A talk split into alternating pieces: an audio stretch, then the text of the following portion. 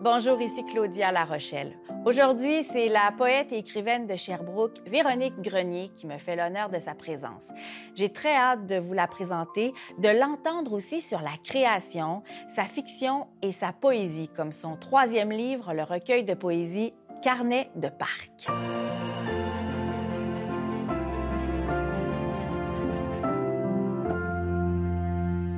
J'ai beaucoup aimé Carnet de parc de Véronique Grenier découverte d'ailleurs pour beaucoup d'entre vous en 2016 avec son fabuleux récit Hiroshima.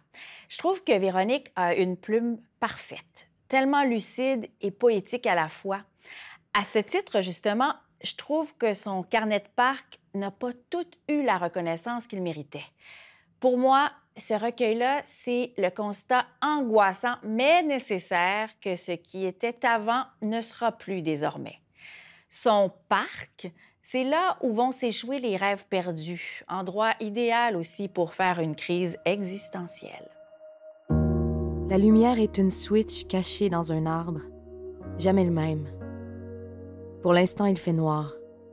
Quelqu'un en a eu assez de sa lucidité, de son voir clair.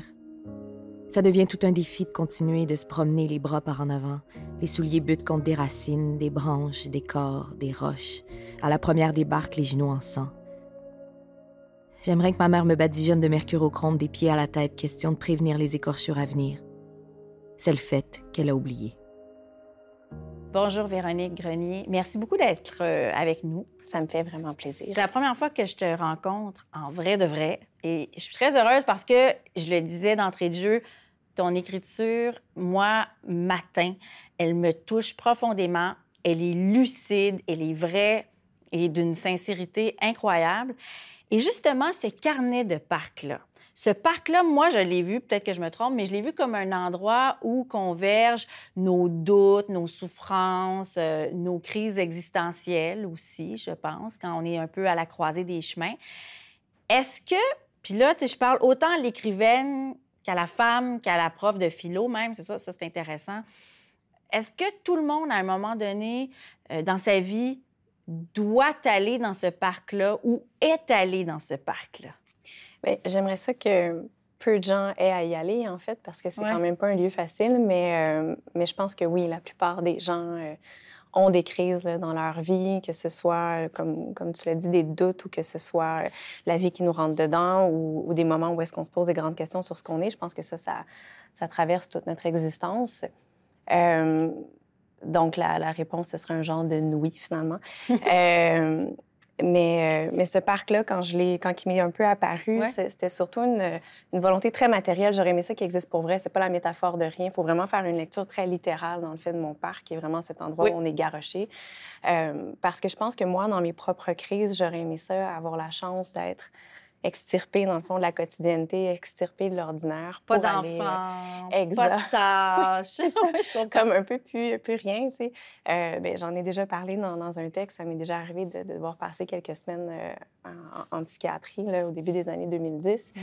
euh, et c'était un peu ça, en fait. Mais, mais j'aimerais mieux qu'il y ait un autre lieu que ça, en fait, où on puisse aller passer nos crises euh, semi-tranquillement. Ouais. Est-ce que, puis ça, c'est l'impression que j'ai, puis je sais que tu n'es pas la seule dans, dans, dans, cette équipe-là, moi-même j'en fais partie, je pense que tu as des doutes, que tu doutes beaucoup. Tu dois, dois être de, de, de ces personnes que j'appelle les douteuses.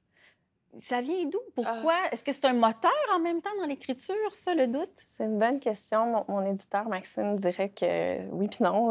je pense qu'il est le premier à mesurer à quel point, des fois, avant chaque sortie de livre, je l'appelle toujours en crise pour dire « Mais pourquoi t'as laissé ça aller? » C'est toujours ça, à ce point-là.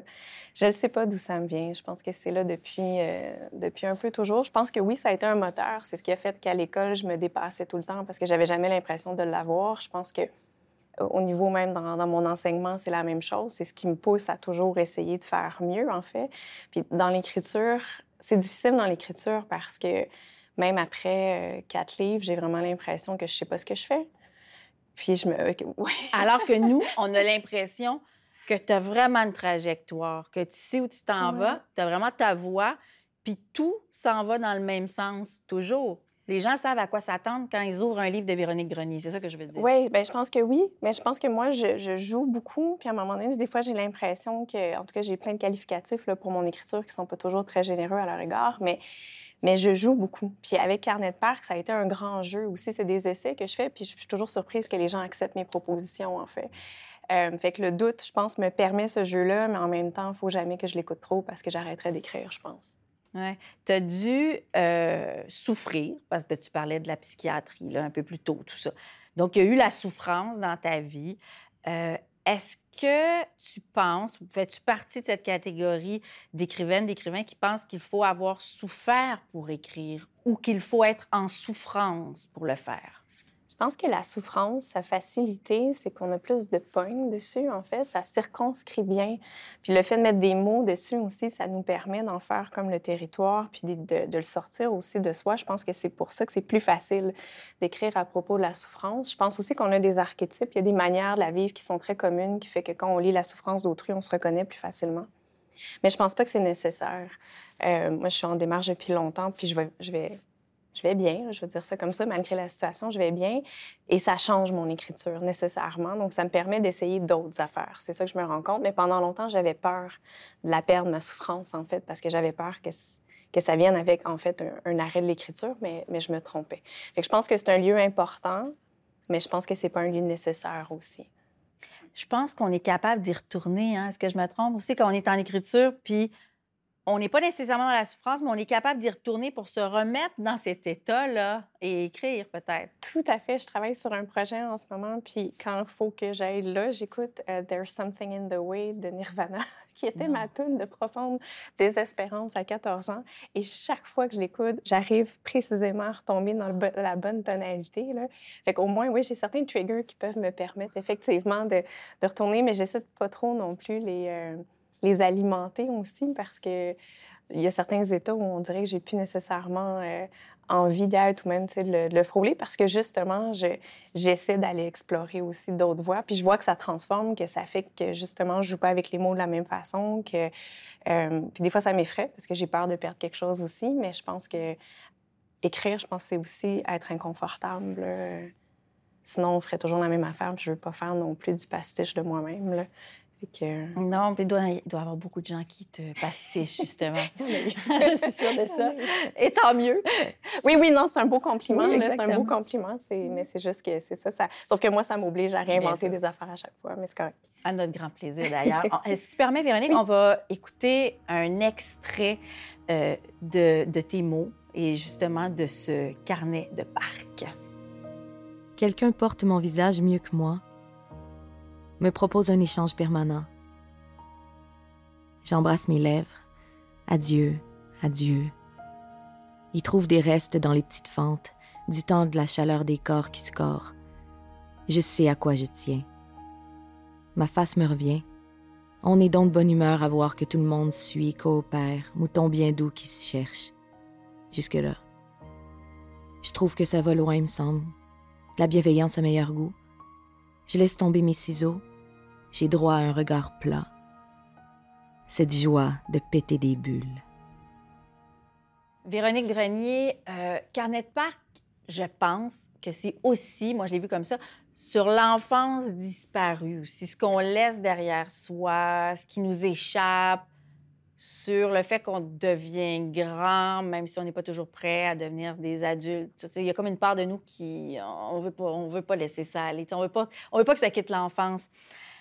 Comment la cultiver, cette partie-là, en soi? Comment la, garder vivante? Parce que c'est aussi avec cette partie-là qu'on peut écrire quand on est créatrice, non? Je trouve ça vraiment intéressant comme question. Ouais. Euh, je pense que le fait que moi, d'avoir deux enfants, nécessairement, ça m'a aidé à me garder. Je pense que tout passe par le regard là, quand on écrit beaucoup. Là. Donc, le fait d'avoir des enfants, puis d'avoir souvent eu à prendre leurs yeux pour voir des choses, comprendre des choses, m'émerveiller aussi avec eux pour les rochateurs, là. Euh, je pense que ça a vraiment nourri l'écrivaine, en fait, ça. Puis je pense que dans mon travail, tout ce qui passe par... Il y a une esthétique. La lumière m'a toujours fascinée. J'aime ça comme prendre des photos des choses belles que je vois, même quand c'est super anodin. Mais, je pense que ça, ça aide à, garder vivant en nous quelque chose qui, est de l'ordre un peu du feu. Mais je pense vraiment que mes enfants m'ont aidé à faire ça beaucoup pas tant à me garder jeune qu'à me travailler le regard, là, qui ne devienne pas trop blasé, qui ne devienne pas trop tanné aussi. Je pense que ça, c'est nocif. Non, c'est sûr. C'est vrai qu'avoir des enfants, ça, ça, ça on, est aux aguets, on est prêt, on est dans la, la réaction aussi.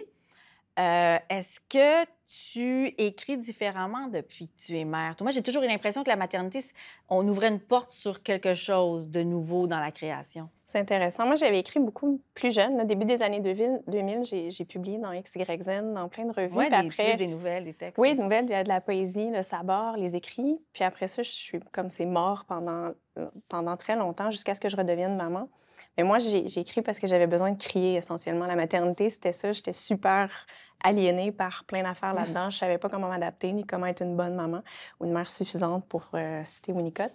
Mais, euh, mais donc, c'est ça que ça m'a apporté. Au début, un besoin de crier, puis éventuellement, oui, c'est vraiment venu me travailler le. Bien, je vais revenir là, me travailler le regard, mais la perspective, euh, ça m'a ramené à à devoir me trouver des lieux aussi qui étaient à moi. Ben, ah encore une fois, pour citer l'autre. Mais... Virginia, de son prénom. Mais une chambre à soi, t'en as, as pas une? T'as pas l'impression d'en avoir une, toi? quelle, idée? Voyons. Plus ou moins, plus ou moins. J'ai passé toute leur petite enfance à écrire euh, comme, comme des graines à terre, c'est-à-dire l'ordi était ouvert, puis là, entre deux affaires, je, faisais ça, puis j'ai couché le soir, puis j'avais un quart de travail de 8 à minuit, mettons, mais c'était toujours du temps volé, dans le fond, sur la vie par lequel j'arrivais à écrire, c'est encore un peu ça aujourd'hui aussi. Je pense que tant qu'ils sont là, de toute façon, l'essentiel de mon énergie va surtout vers eux. Mais en même temps, ça fait en sorte que je peux écrire n'importe où, n'importe quand, tout le temps. J'ai pas de rituel. J'ai pas le temps d'avoir un rituel d'écriture. Jamais, non. Non, non, je, peux imaginer que euh, sur un coin de table, un apron, peu importe à quel moment. Et tu euh, réussis à intégrer ça, puis il va falloir que tu me donnes tes trucs. Mais comment fais-tu pour intégrer ça à travers ton rôle de, de prof aussi, de philo? C'est aussi ça. C'est être mère, euh, prof de philo, écrire parce qu'il faut crier. C'est un besoin criant, c'est le cas de le dire, tu le disais, c'est hurlant en toi. Comment tu concilies tout ça, toi?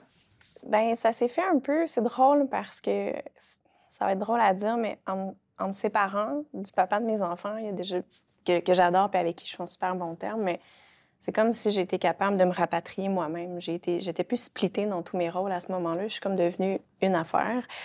Euh, et je veux dire, c'est les choses qui, qui, me m'aiment. Fait que je, je, sais pas, en fait, je sais pas tant comment j'y arrive. J'ai coupé sur le sommeil souvent. je pense que ça a beaucoup été ça. Mais euh, ça vient par vague aussi, l'écriture. Mes livres sont tous venus par des grandes montées. Fait que même si j'ai une pratique quotidienne qui s'insère un peu partout, mais c'est tellement une question de survie pour moi, réussir à, tout faire puis à juste me tenir, que je pense que l'écriture m'a servi d'élément de, survie aussi pendant, pendant plusieurs années. Là, c'est plus le cas, comme je le disais, là, mais, euh, mais ouais, fait que je pense que c'est un peu ça, c'était mon air. Bien, ça nous a servi aussi parce que Carnet de Parc, euh, Véronique Grenier, ça nous accompagne. Je le souhaite. Je souhaite que, que, que ce livre-là aura une vie puis une autre encore euh, parce qu'il y a quelque chose de très salvateur dans, dans ton écriture. Merci beaucoup d'être euh, venu me rencontrer aujourd'hui. Bien, merci, merci à toi. Carnet de Parc est un recueil de poésie de Véronique Grenier paru aux éditions de ta mère. Animation et recherche, Claudia Larochelle. Réalisation, Michel Pelletier. Production exécutive, Nadine Dufour. Merci à nos partenaires, la Grande Bibliothèque et les studios Audio Z. Claudia Lapage est une émission de Savoir Média disponible en ligne, à la télé et en balado-diffusion.